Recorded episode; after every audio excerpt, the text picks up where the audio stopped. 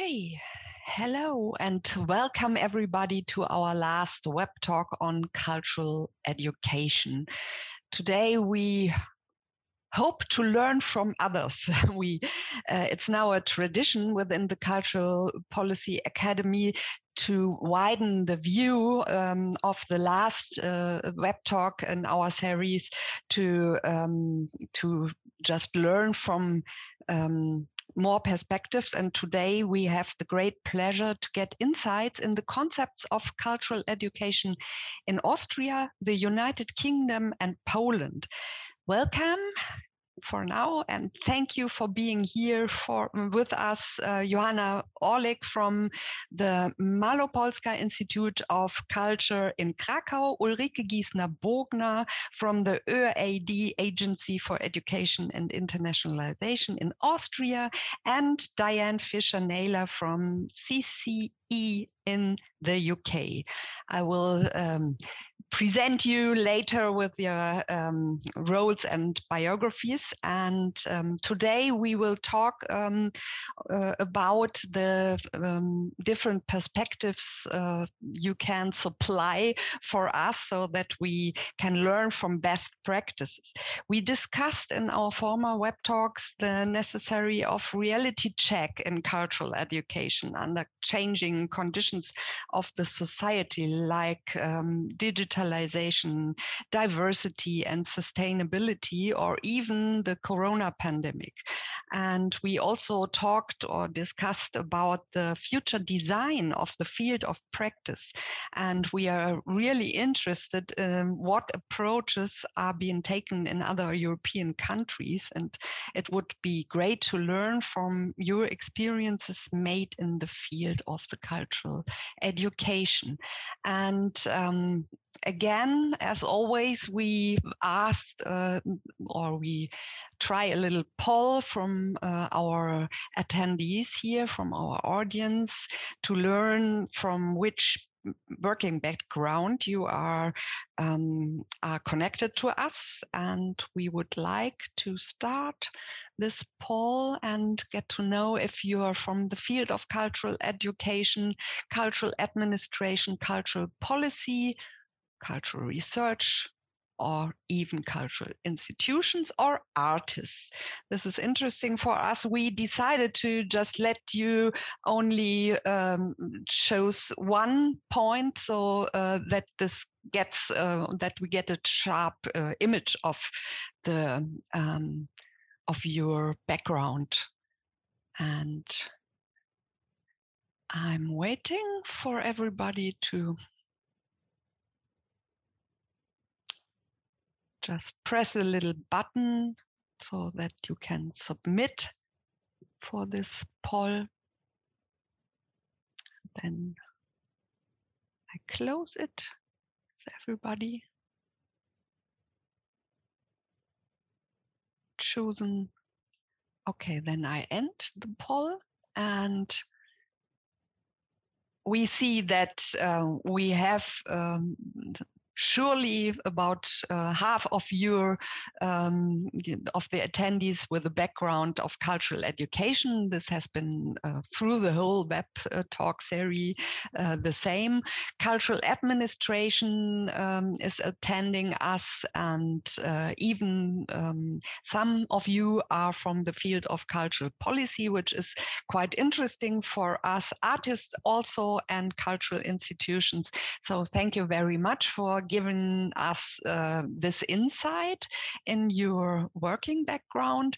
And um, as you probably know, if you attended further um, web talks of our series, um, we uh, give you the chance to submit some questions in this Q&A box, um, which is made for the questions. You can add some comments in the chat. I will try to um, take them for the discussion. We now begin with three um, short inputs, and after every input, um, you can ask special uh, questions for um, the um, speaker, and then we, uh, at the end, have a um, discussion, and you are also invited to submit further questions or comments to this discussion. This is the plan for today. And um, now I um, would like to get over to the first input which is given uh, to us by Joanna Orlik. She is director of the Malopolska Institute for of Culture in Krakow, and um, she um, is the managing director. Uh, she has been working for the last 20 years for the regional Malopolska Institute of uh, Culture and um, she founded and was the first editor in chief of a quarterly review, Autoportrait, and um, her thesis. She wrote about Polish uh, Russian cultural relationships during the Khrushchev era and um, she is also a former chairman of the Krakow Forum, an NGO association, and uh, has a lot more uh, experience in different uh, uh fields. But she um, is uh, given giving us an insight in uh, your work, and um, she wrote a claim over her input: "Is culture a cherry on top?" I'm very curious to hear about Joanna the microphone is yours. Thank you so, mu uh, so much. I'm sharing my presentation.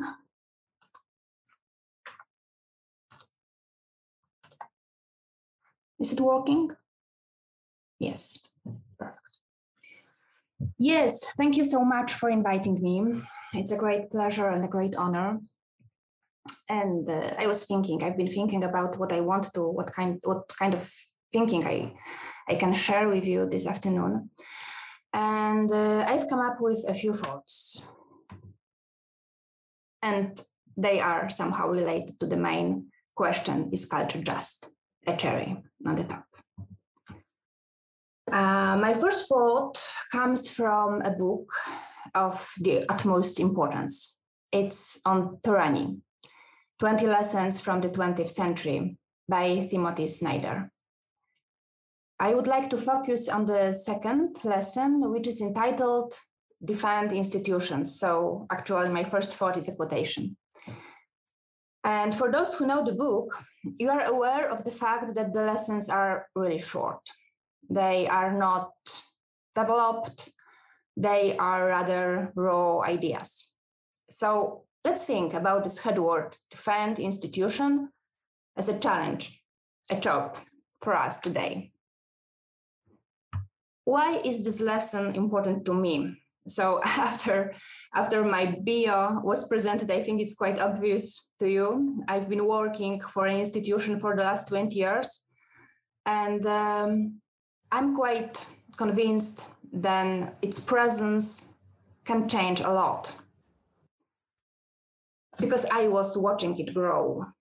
And um, what is important here, at least in my opinion, is the memory of the organization.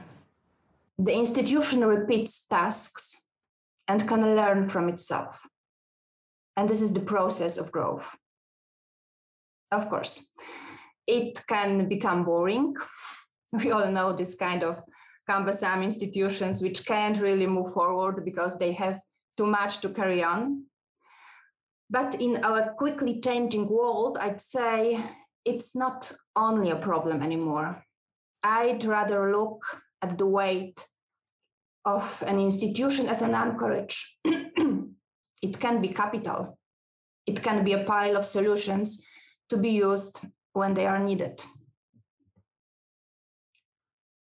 Uh, it's quite easy to predict that when I'm talking about institutions, I have cultural institutions in mind. But it's not enough here. When we come to the sociological definition, we have actually two options. The first one, when an institution is an organization, and this is the most obvious option, the classic one. There are arts like dance, theater, or music, and we have special institutions for performing them the opera house, the harmonic house, the theater, the cultural center. Actually, this is what we mostly call culture, even the high culture. Often we need some kind of education, some preparation to understand it. And we take pleasure from it, from being educated enough to read it. It's nice. I'm doing it myself. But there's also another group of institutions, institutions which are established laws or practices.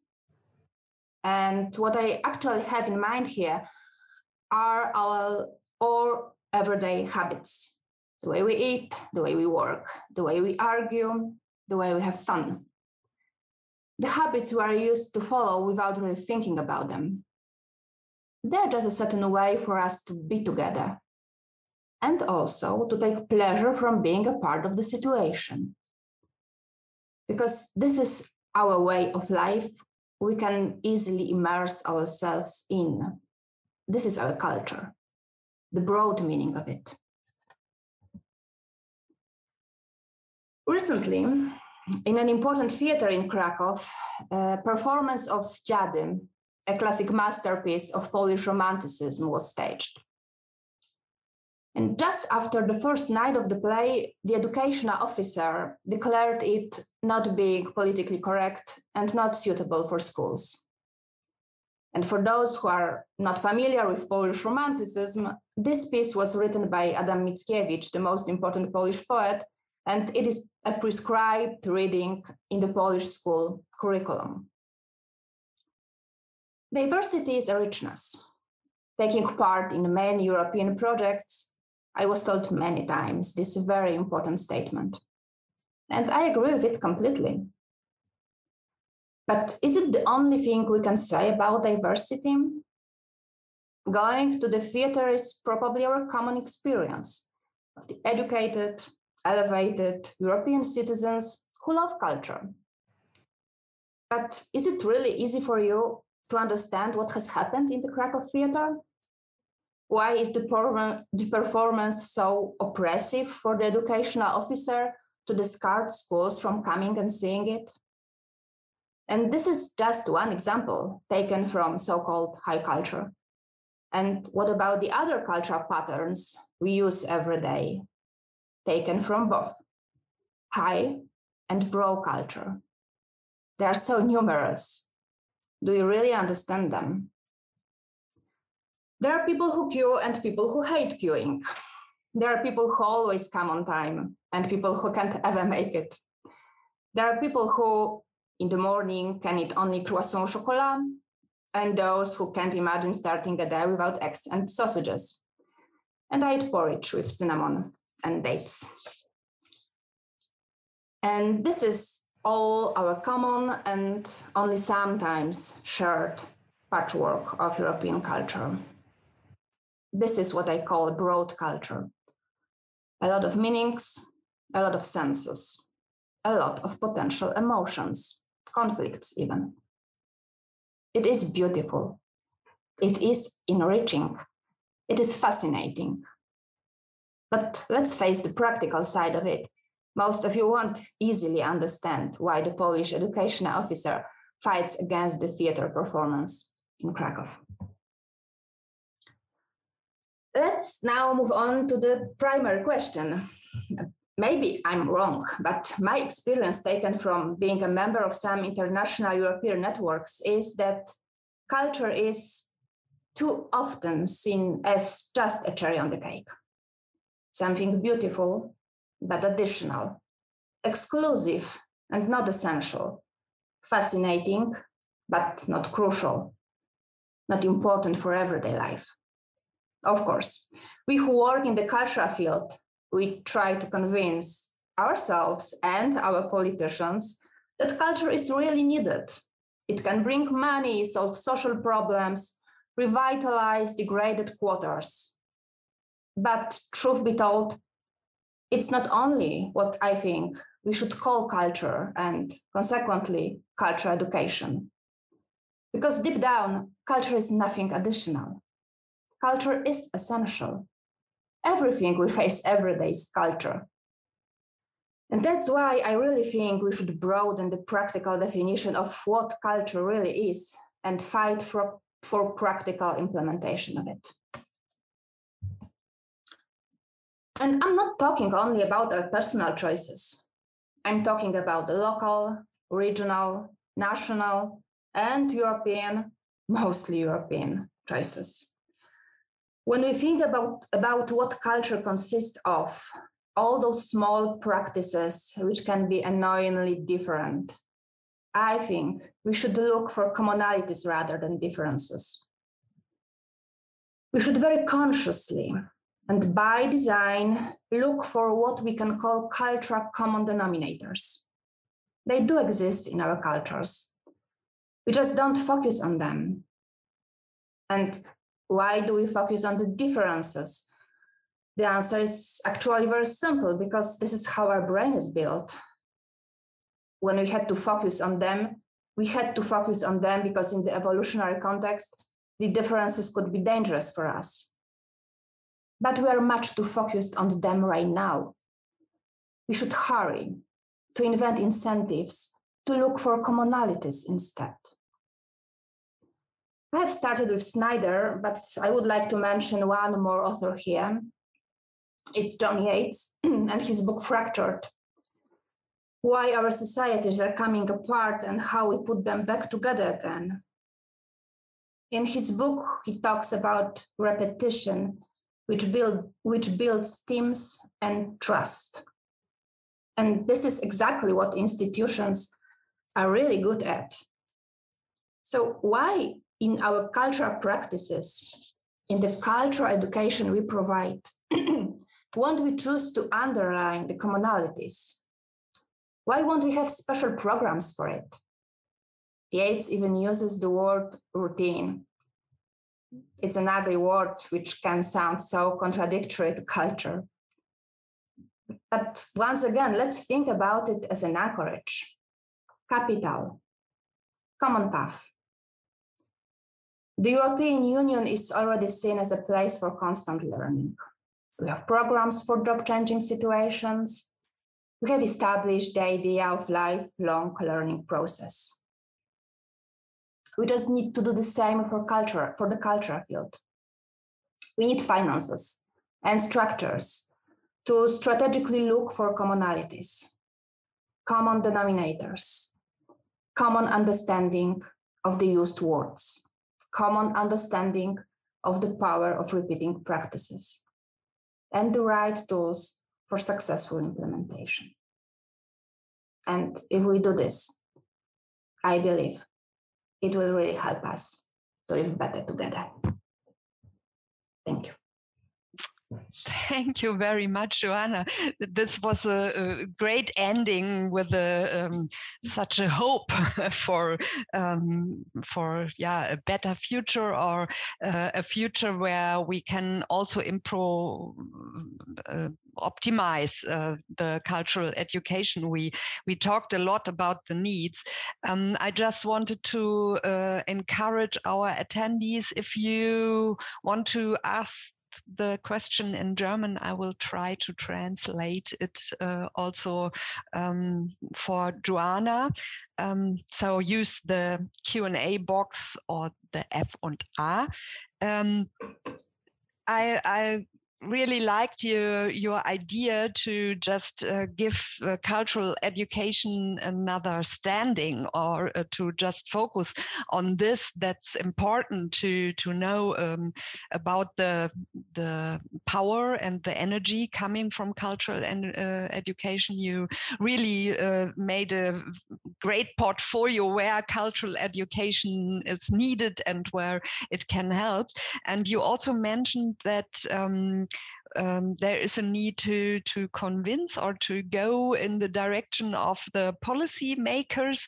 Do you have um, um, some some hints in which direction you would um, recommend uh, using the um, the mm. idea of convincing or what what can help to to go further to supply the money and everything we need um, this is the the interface where we can maybe yeah so the, my experience yeah, thank you.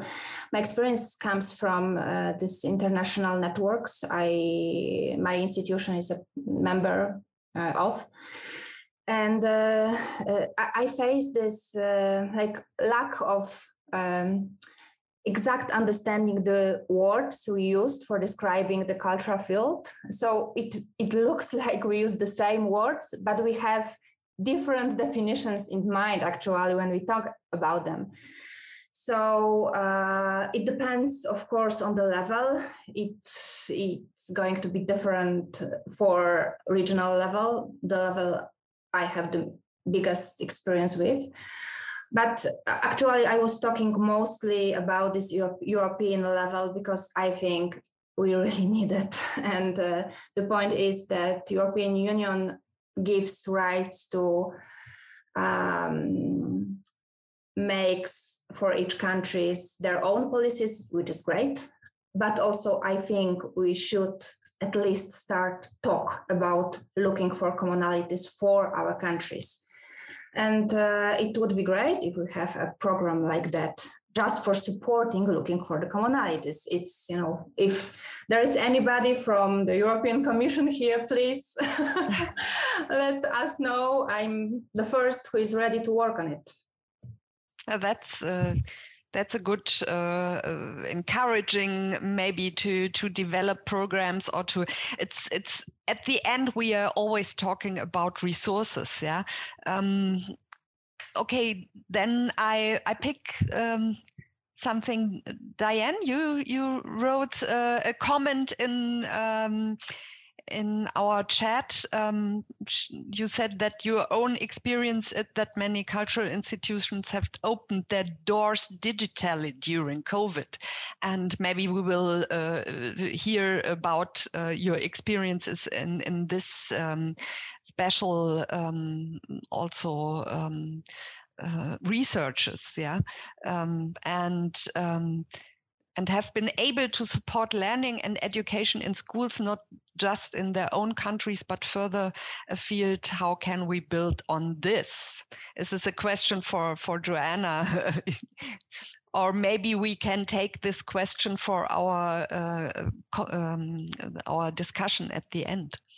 Or do you want to just I think it's a question to everybody. I'm really interested. It's something which I've become very aware of over the last two years since the pandemic began. Um, I think schools have been online, they've been digital, um, they've been looking for rich experiences for their children and young people. And many have reached out, and arts and cultural organisations have reached in to schools and provided really amazing um, arts and cultural experiences digitally. And I think uh, there's something wonderful about visiting an institution. Uh, there's something amazing about walking through the doors of a theatre for the first time. I remember my own personal experience of that as a child, but we're not always able to do that. You know, we have schools in very remote places who, you know, for whom accessing arts and culture can be really expensive and challenging. And I think there's been some amazing, really interesting and exciting uh, practice mm-hmm. uh, as a response to COVID.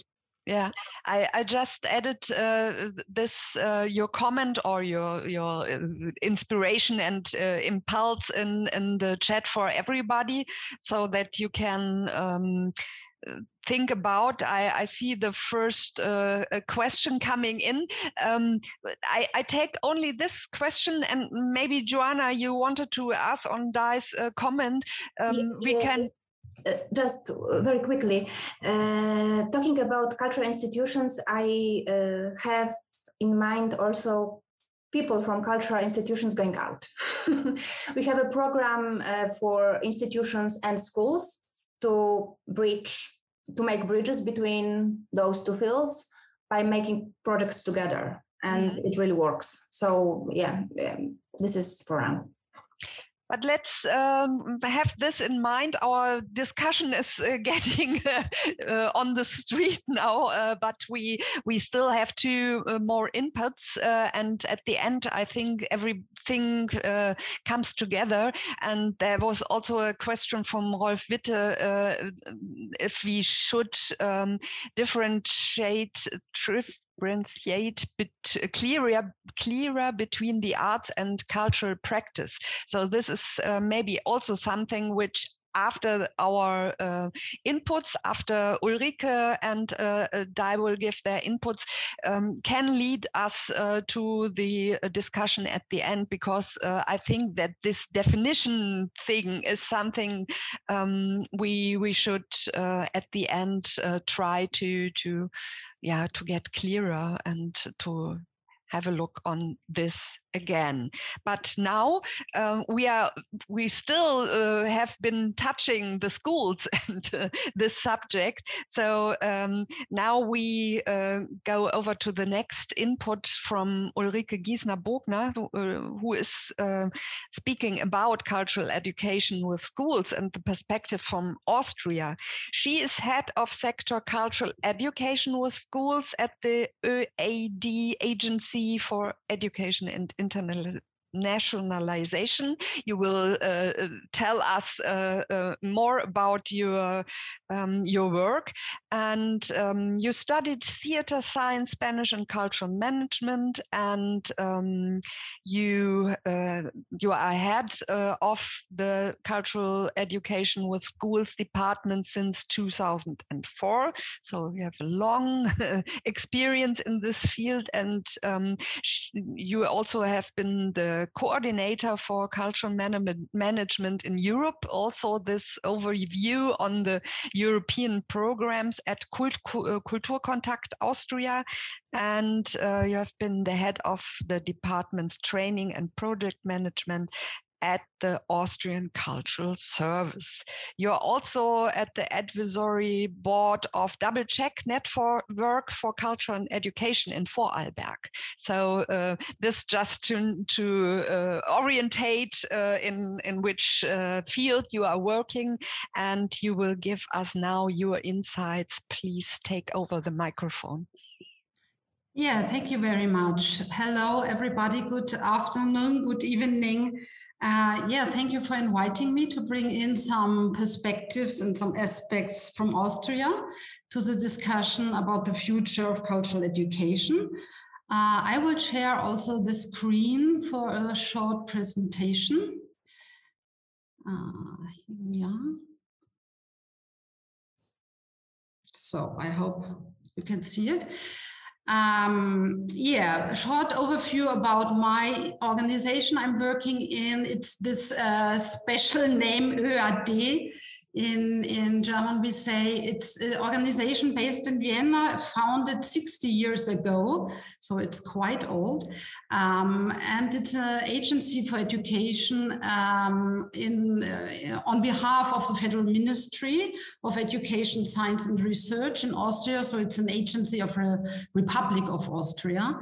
And in general, the whole organization uh, advises and supports people and institutions in education field, in science research, and also culture, cultural education. In Austria, in Europe, and in some uh, countries also on an international level. And the ÖAD is in Austria also the agency for Erasmus Plus. So for this, it's very famous in Austria. And we have in all these different aspects also a small department for cultural education with schools where I'm working in, and we are 14 persons, 14 colleagues, and we are supporting the cultural education programs in Austria on behalf of the federal ministry. So we have five different programs, and in general, uh, we advise teachers, artists, cultural educators how then how they can cooperate and how they uh, can work together at these interfaces between arts, culture, and schools. We give uh, financial support for uh, cultural education projects. So we are very project oriented uh, in cultural projects in schools, in all types of schools, all school levels, and all over Austria. And with the different programs, we can funding up to 3,000 projects per year, uh, which are realizing in the schools. And we have different programs. Uh, one large program is for cooperation between schools and artists. Other programs are for the cooperation between cultural institution and schools. And we have also special programs for vocational schools. So in German, uh, Berufsschule and programs for apprentices. So this is a special group also in our portfolio. Um, we reach with the programs around 150,000 students per year. So uh, students are pupils between 6 and 19 years old in around 2000 schools and in schools uh, from primary level, secondary level, vocational schools. And in comparison to have uh, a relation in Austria, there uh, are existing around uh, 5,600 schools altogether and with uh, 1,115 students. So this is the whole amount of persons. And we are reaching with our programs around 13, 12 or 13% of all students, all pupils in Austria. So uh, what we are doing, oh, sorry. Yeah. So um, this was a general overview, and now I want to present you in a short version our largest program. Uh, it's a program that started this school year in September, and we have put together two programs we had before, and now it's a really large one. It's the largest program in Austria for cultural education with schools. And in this program, teachers from all school types can bring in applications for projects in which they want uh, to cooperate with artists on an activity-oriented and participative uh, way. And we can fund these projects and the teachers and also in cooperation with the artists can apply with the projects all over the school year. So we have no deadlines, etc. It's a very flexible program because the schools can decide uh, we want to cooperate with a dancer, with theater, um, with visual artists, with musicians. So it's um, it's uh, our projects in all art disciplines you can imagine. And we have uh, also consultancies in this uh, different art disciplines, so then we can advise uh, the artists, the cultural educators, and the teachers, as I said before, uh, how they can use the possibilities of working together. And I would like to also present you a special topic we had started in 2019, and we are also dealing with it. And it's um, a special topic over the different programs. So it's not a special program, but it's um, going in the different programs uh, because we think that uh, the interface between cultural education and digital media is really um, an important issue, uh, which is in all programs um, uh, can be dealt with and, and working with it. So we have this focus more than bytes, cultural education and digital media. And the starting point of uh, working with this focus was the general idea that digitalization causes a huge transformation process in all fields of society, in education, in science, in economy, in the world of work, in leisure, uh, so in the different parts of society and especially also in the lives of young people. And the next idea was that the activities of cultural education uh, can offer great possibilities to deal with all these questions of the transformation process. And in German, sometimes you make difference between digitalization and digitality. So this word Digitalität, I think it's very popular in, in the German context. Uh, Digitalität and also post-digitality. Uh, digitality.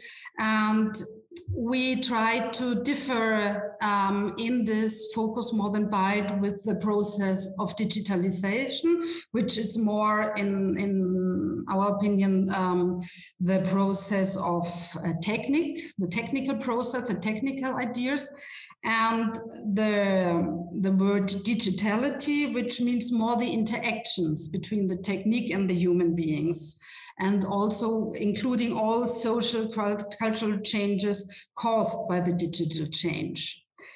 Uh, so in the context of digitality, school is, in our opinion, a very important place in society to discuss and reflect this transformation process and to support young people to build capacities, especially in media literacy. And we are working in this context with a quite old uh, model of media literacy is going back to Dieter Baacke from the 1998. So it is a model for um, competencies in media literacy and it's divided up in the use of media, the knowledge about media, the critical reflection of media, and the creation of media. And also this model is about 20 years. Uh, we are thinking that it works very good also in the context of cultural education.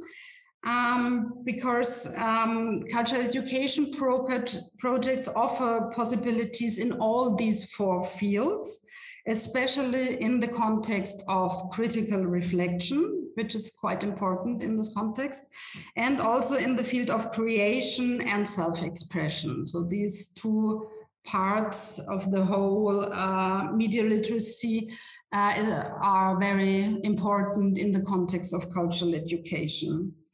Um, and we started with this focus before COVID-19 crisis in September 2019. So it was quite interesting to start with this focus and to, uh, to motivate teachers and artists to bring in cultural projects in the context of digital media in the schools and to work with the uh, students. And then we had like everybody, the change uh, from March uh, 2020 on with COVID-19 crisis. And then we, and I think everybody else, has to switch to online and distance learning uh, settings. So we had in this focus from More Than Bytes the change that especially the artists uh, has to adapt all their settings, workshop ideas, project ideas from analog setting to online settings. And last year, um, and although this year in 21, um, we organized uh, up to eight or nine panels and small conferences also to, um, to support artists and teachers uh, how they can make the change from analog settings in cultural education projects uh, to online settings. So because for us it was very important to do this because otherwise no uh, cultural education project would be realized because in Austria it was for a long time and also now it's uh, really forbidden for artists to go into schools and to work there. So we have different security levels in the schools. And at the moment, the last month, again, we had a lockdown in Austria and we had also the security level in the schools that it's not allowed uh, that external personnel persons can uh, enter the schools and to work there. And for this uh, reason, for us, it's very important also to foster and to support these online settings.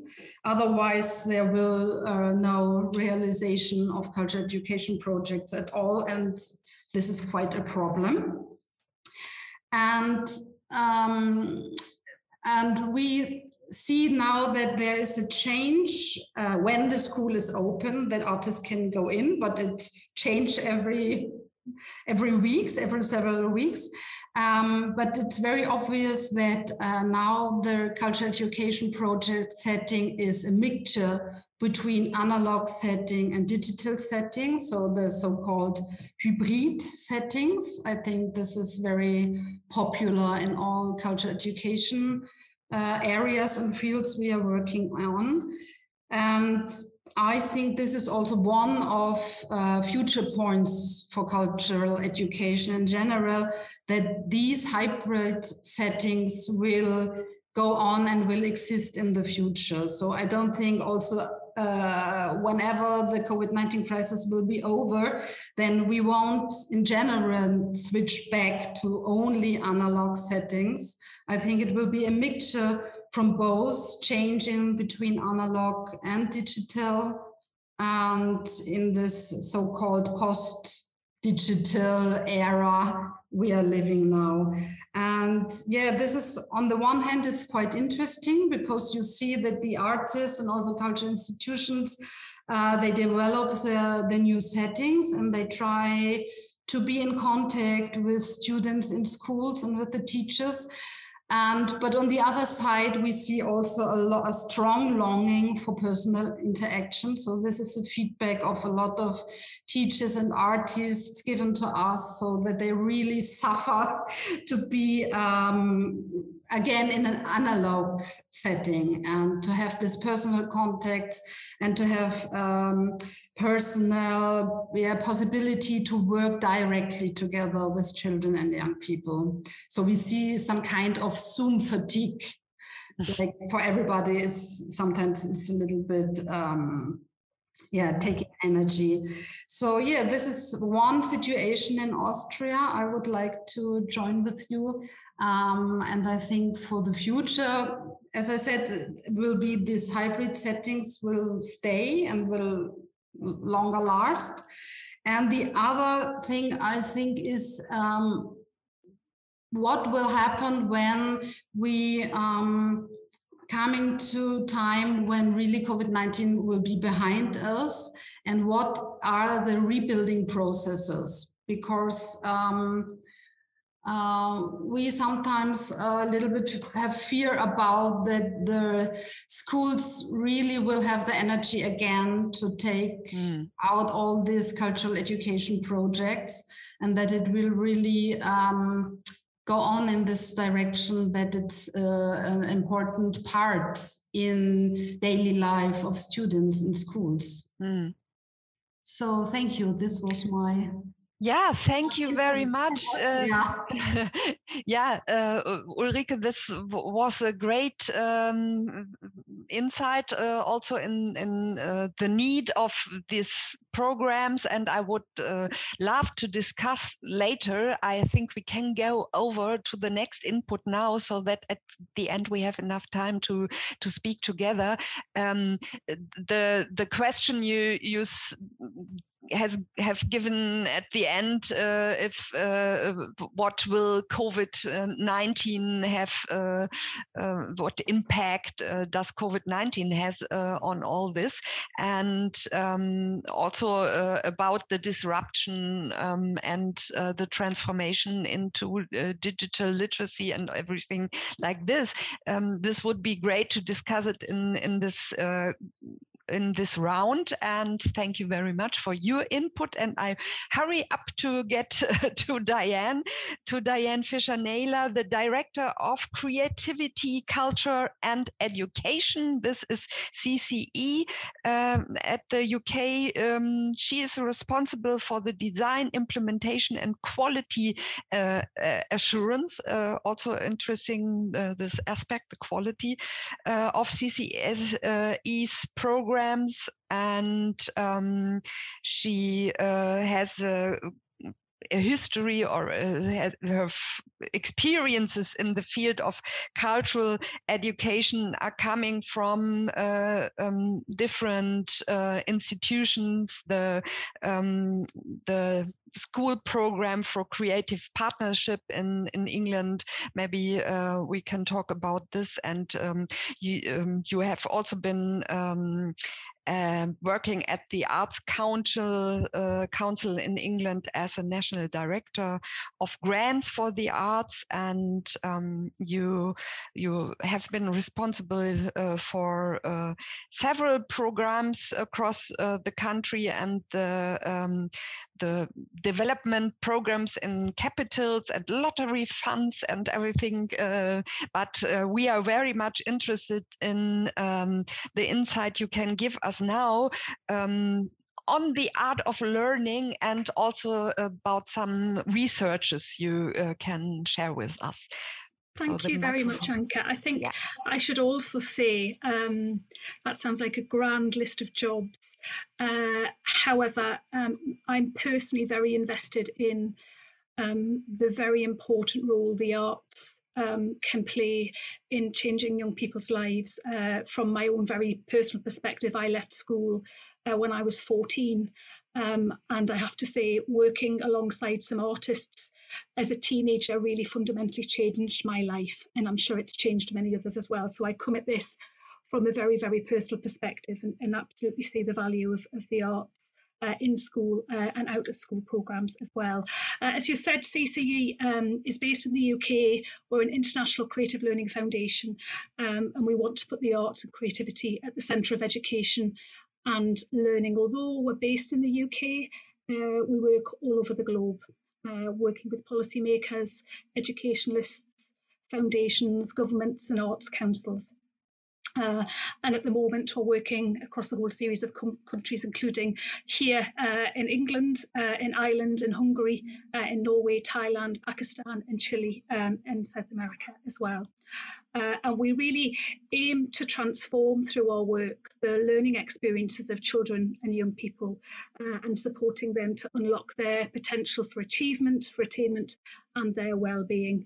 Um, and we do that by, uh, by working and supporting uh, the confidence and the capacity of the educators in their lives, be they teachers uh, or be they artists or creative practitioners. And today I want to share with you um, some uh, research that we've been involved in uh, for a number of years, which I hope uh, adds to some of our collective thinking uh, particularly around the sustainability of arts education practices in schools and also around supporting uh, the professional development um, of teachers. But I think it also hopefully provides us with uh, and adds to our collective thinking uh, about how we can bring, bring policy, uh, practice, and science together in one space, and how we can actually, by working together, learn from each other and discover much more about the value that the arts uh, in education and learning can bring.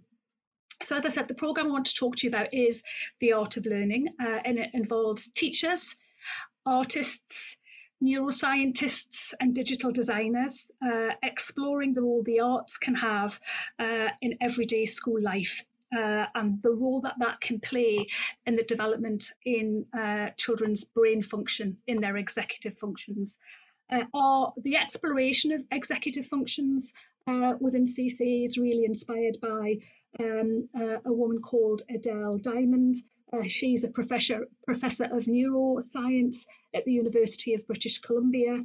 Uh, and Adele talks very passionately and eloquently about the role the arts can play in developing children's executive functions. She has a really amazing TED talk uh, uh, titled Turning Some Ideas on Their Head. If you're interested to learn more about it, I will post a link that uh, in the chat. Um, but at CCE, we invested lots of time and energy and money in researching the impact our arts and creative learning programs were having on children and young people. And we knew that they were having a really positive impact on their attainment uh, in maths and reading and writing. But in looking much more closely at the role executive functions play uh, in learning, we had a theory um, that what we were actually doing uh, was impacting on their executive functions. So we wanted to test that out. Uh, and so about five year, years ago, we began exploring that in a series um, of pilots. And we're currently in a really exciting, very, very deep two year pilot. Uh, led by our partners in Norway, uh, in Innlandet uh, municipality, uh, and also by our partner Tarki Tudok um, in Hungary. So, what is the Art of Learning? Um, it's a two year, uh, really intensive research programme uh, delivered in schools as part of everyday um, school life. Uh, it has artists working in long term partnerships and relationships with teachers uh, and their students, uh, and they are working together to implement a specially designed learning programme.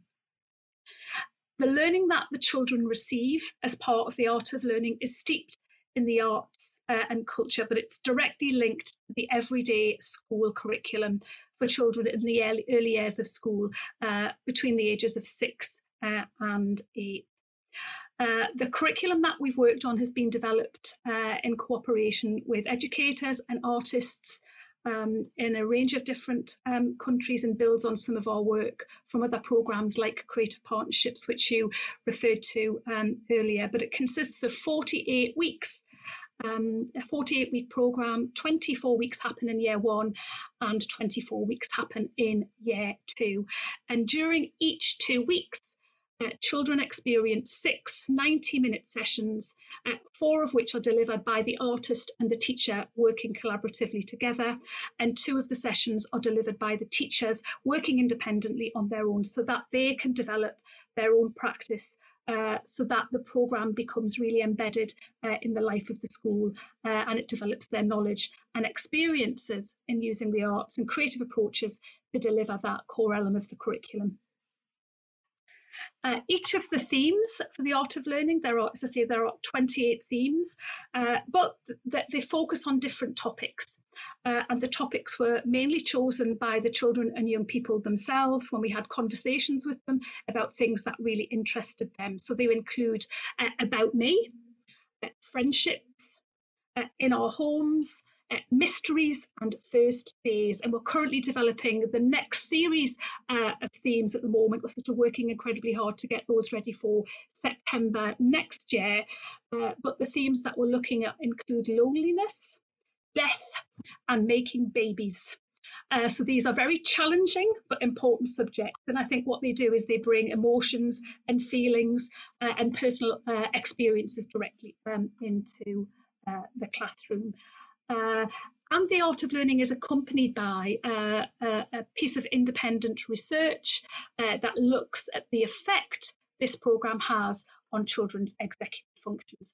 And here are the partners um, in the project. I've already mentioned two. I've already mentioned um, uh, the Culture Department of Innlandet County Municipality. They are leading the project, uh, but we also have Tarki Tudok, who are our partner in Hungary. And the programme involves 10 primary schools uh, in six different municipalities in Innlandet uh, and five schools in Hungary. Some of the schools are actively involved in the process and some of the schools uh, are control schools and I'll talk a little bit more um, about that in a second. The partners are very diverse uh, so we support uh, and learn from each other uh, and as I said it brings practice, research, artists, teachers, policymakers alongside national organisations responsible for arts and culture of children and young people um, together. Uh, Tanken. Uh, so I'm working with the, uh, the in, Inlandet Norway University of Applied Science, their uh, psychologists within their psychology department. We're working with Kulturtanken, which are a, a, a, government department for the arts and culture for children and young people. Uh, they take national responsibility across Norway for the cultural school bag. There's also the National Centre for Art and Culture, uh, and, for, and, and they uh, they are a national organisation that works to really increase the provision of arts and culture in subjects uh, from kindergarten all the way through um, to basic education uh, in Norway.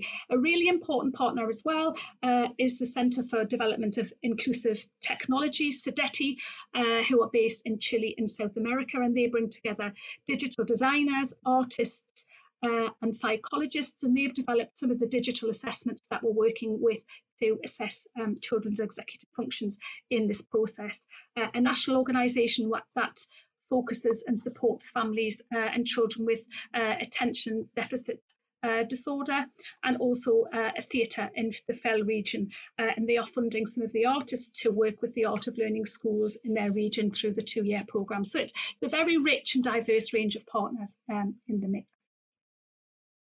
So, what is the goal of this project? What's the what's the real uh, what's the real goal? Uh, our goal is really to explore whether a two-year project uh, an arts-based learning program as part of everyday school life, can this have an, a positive effect on the development of children's executive functions? And we're also particularly interested in investigating, can it have an effect, a better effect on children, children who have poorly developed executive functions? Do, they, do their executive functions, uh, be, do they benefit from this sort of intervention more um, than other children? And the hypothesis we're exploring is that children who take part in this programme, uh, that their executive functions will develop to a greater extent than the children in the, the control group. And we're also looking at to see whether we can, as a result of this, see improvements in the social environment, the culture of schools? Can we make uh, can we can we make inroads into changing um, the culture of, schools? That has been something we've noticed uh, in some of the pilots um, that place.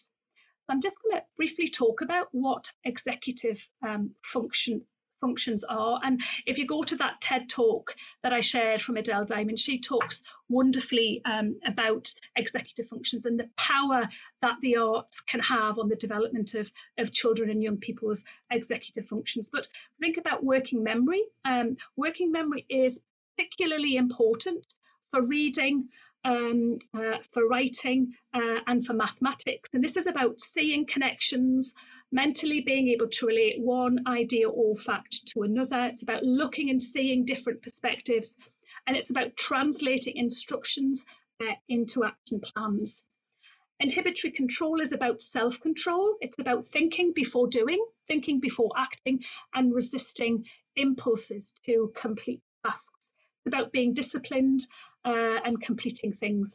And it's also about and avoiding interference control. So about concentration, about paying attention and our ability to stay when we've been given a task to stay on task. And the final one is cognitive flexibility. And this is really about thinking outside the box, seeing things in a new way. It's about creative problem solving, being able, being flexible, being able to switch perspectives or the focus of your attention uh, and adjusting to change demands or priorities. And research into executive functions is based obviously in psychology, and there's lots and lots of really interesting research uh, out there. But what research has found is that executive functions are more important for school readiness than IQ or entry level reading uh, or maths assessments. And executive functions predict both maths and reading competence throughout school life. And they, they are absolutely the building blocks, they are essential um, for learning. It's, are also really interested in ensuring that children from disadvantaged backgrounds do the best in education that they can.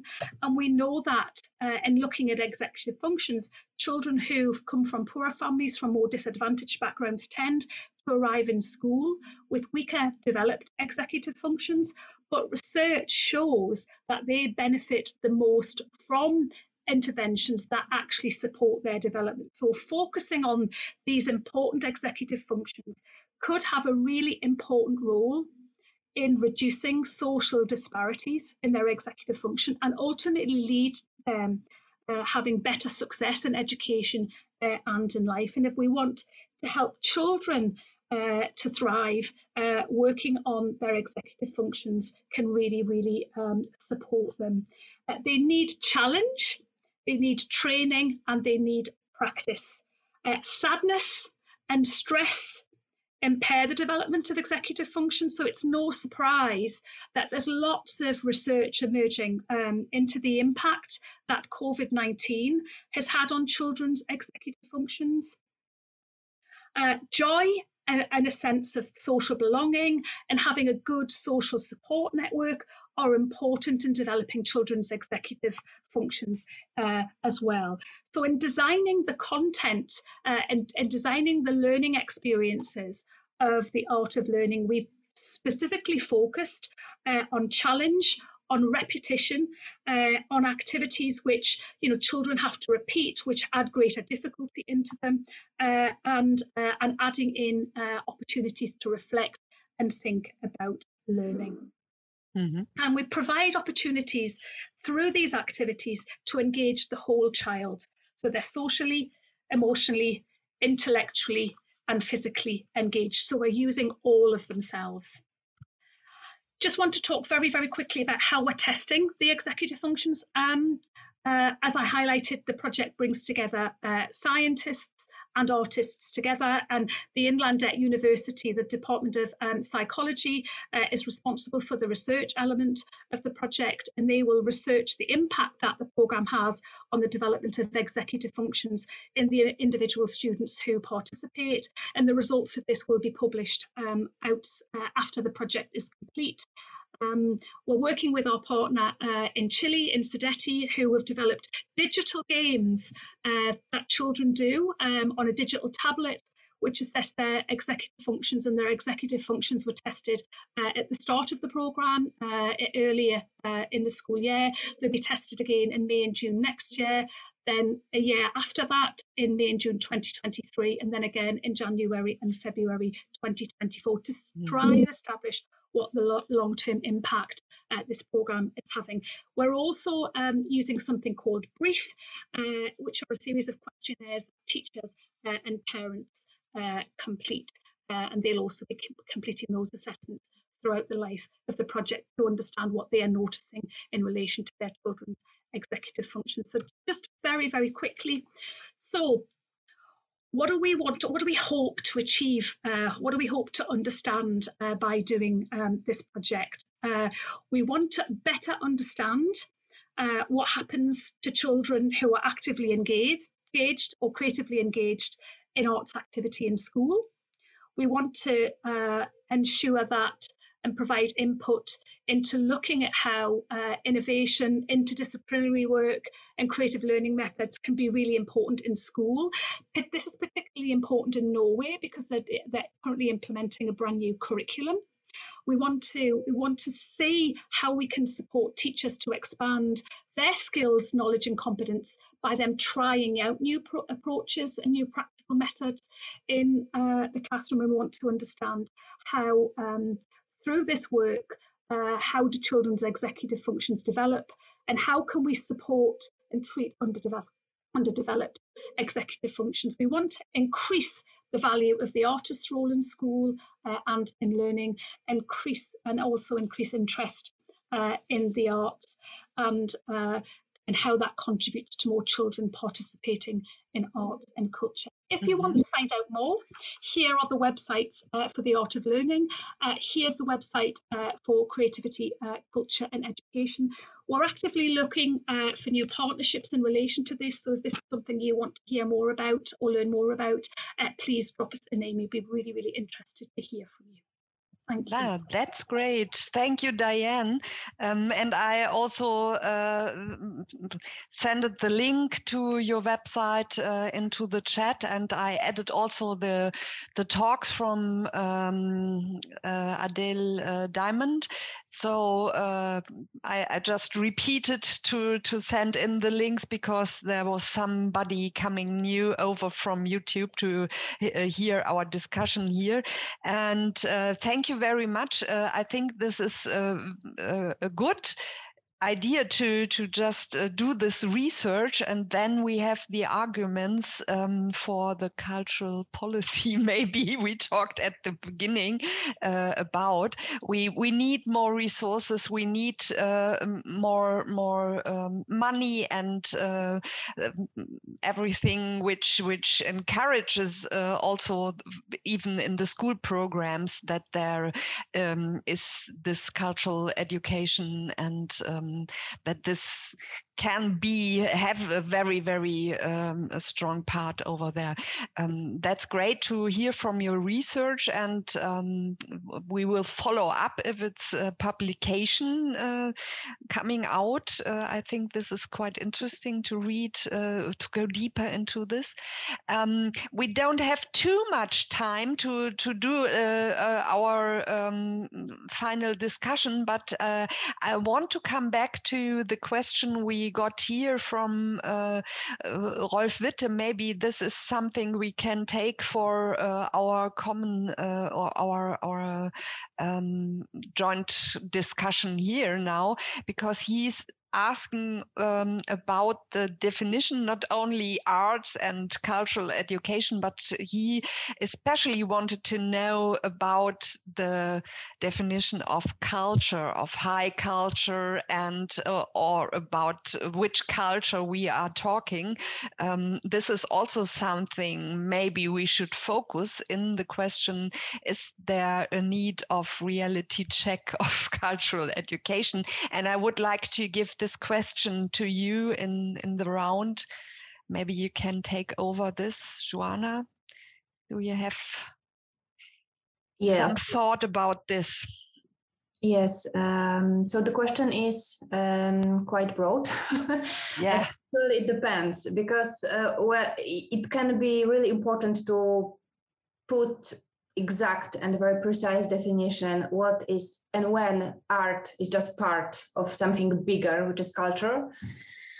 Uh, in the thought i wanted to share with you this afternoon it's not that important to make this difference because uh, coming back to Yates again his book fractured he stresses um, the common situation so actually, it doesn't matter that, that much if we are talking about, uh, for example, a choir and people who gather together like two times per week to sing together, which is art, especially if they're singing, I don't know, Renaissance songs, for instance.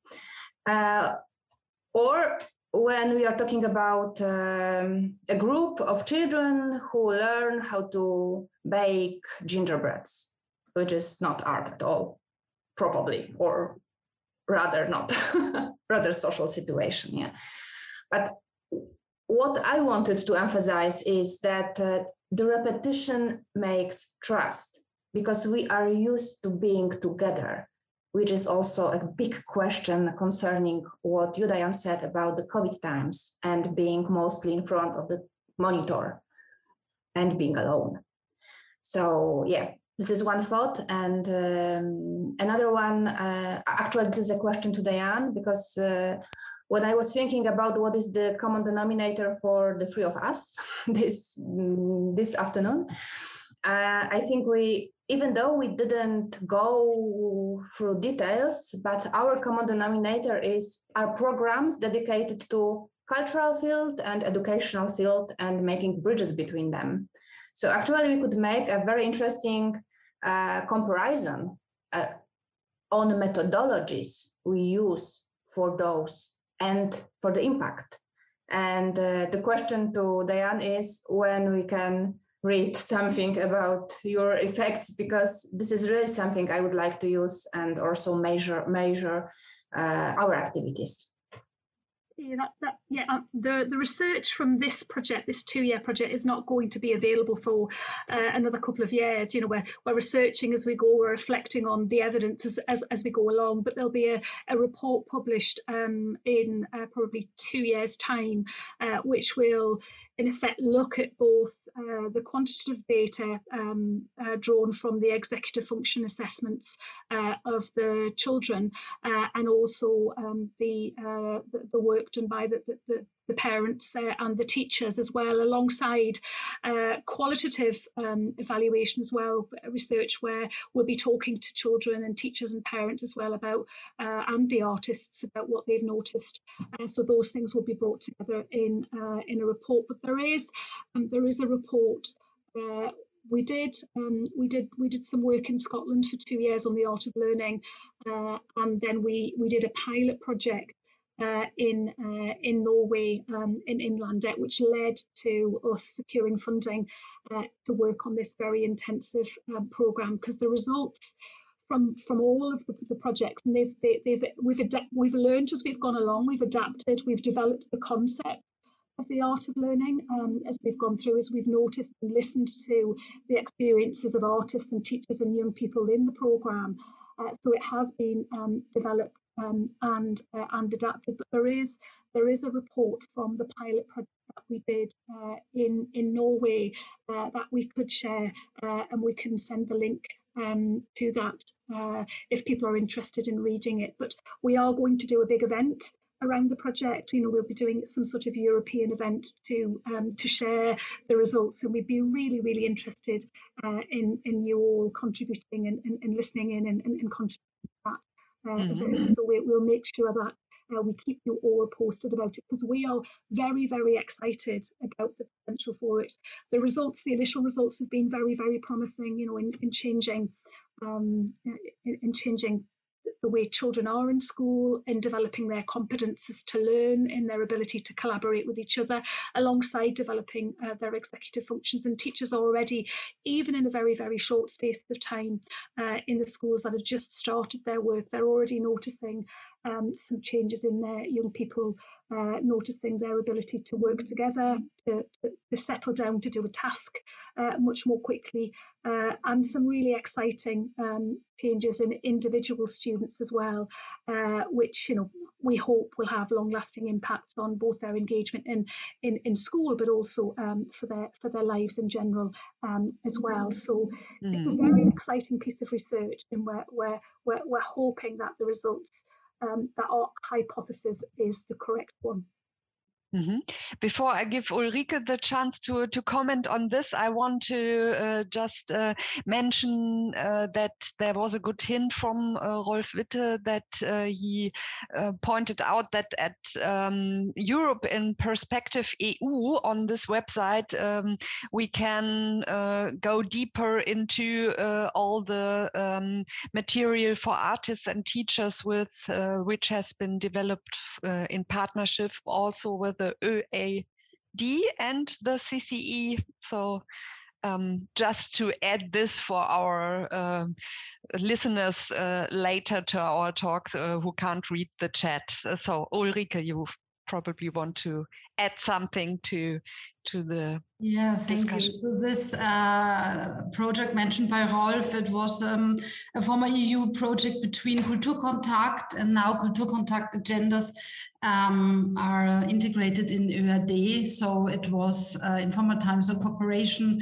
also between ÖAD and uh, CCE so with Paul Collard in this context this was quite interesting.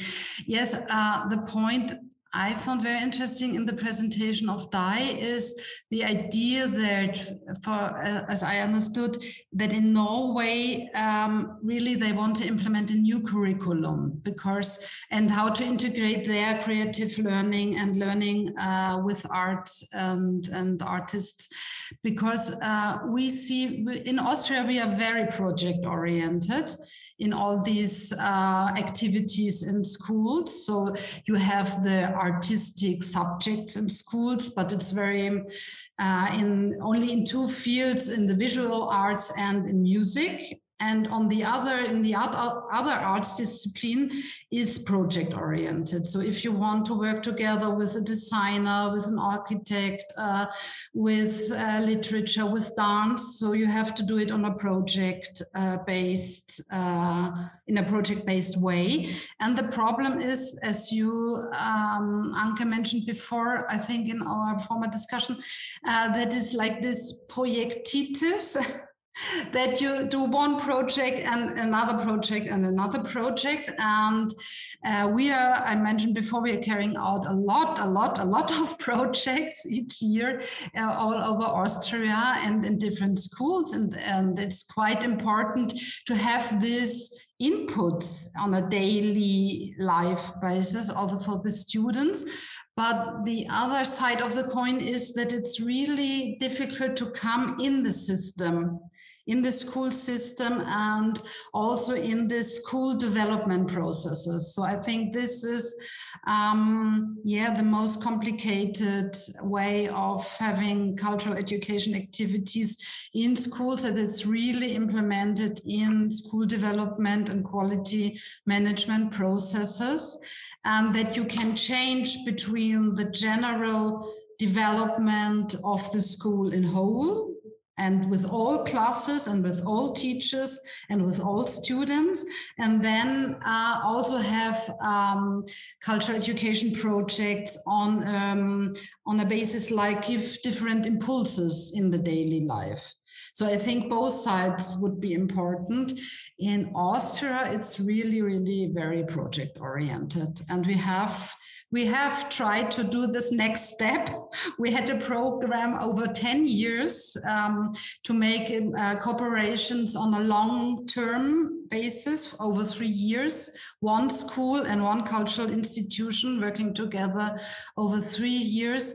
But also with the experience of these 10 years of the program, it was really quite difficult to implement it in the school system as in general. But when we are talking about the schools um, who are taking part in all the programs, it's not really the whole school. It's on the on the basis of a class. So the projects every time are working one teacher with its or uh, her class and one or two artists or a cultural institution.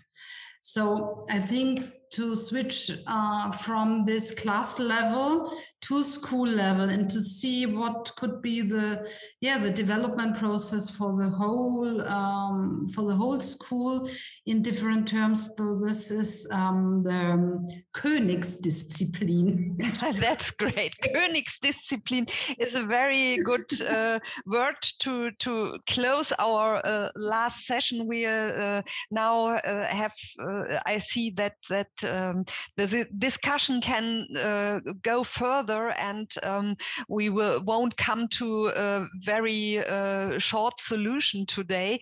Uh, the last uh, uh, session, we also had the um, the insight into a, a new school system um, developed in, in Düsseldorf by Hannes Stork. He showed us that it's quite interesting what the school itself can do. And it's also the question, what can cultural institutions deliver? What can the cultural policy um, yeah, uh, empower in all this uh, setting? This is uh, a, a, real uh, sort of uh, complex system. we have to, to look at the infrastructures. We have to look at resources. we have your experiences, and I think it's quite interesting to do these researches. I would love to see more about um, this, and this are the arguments we need to to show how important cultural education um, is in in our lives. We we also bind now. Um, Ulrike, you mentioned the long term uh, um, processes, um, also to this aspect of sustainability. We uh, we mm. wanted to to touch also in our um, web talk series. Um, I really am very thankful for your inputs. Thank you, Diane. Thank you, Joanna and Ulrike, for um, this short. Yeah, it's quite short. Uh, we always have this, this glimpses, um, but I think we we learned a lot, and we can take all these impulses and this thoughts for thinking further uh, on the subject. There's a lot uh, to do in the future, and uh, we are not uh, finished with maybe transformation, um, uh, digitalization in, in the field of education is also something which needs to yeah to have more room to discuss this um, for this time, I would like to thank you for this closing session, which widens the view in so many directions. And I thank uh, everybody attending us here in our web talk series on cultural education, which is finished now. Um, I can say that we we plan to, or that the cultural, uh, the um, Academy of Cultural Policy plans to go further with more web talks next year. Um, you will um, hear from this uh, in the different channels. Um, stay in contact. Um, we will add all the informations and links and um, maybe presentations from today uh, on the website of the KUPOG. And um, for me, it's uh, time to say goodbye and to say uh, have uh, um, very, very um, relaxing holidays and um, a good new year, start into the new year. And thank you very much. And thank you all, uh, you participants connecting to us, to our web talk series. And goodbye and have a nice evening.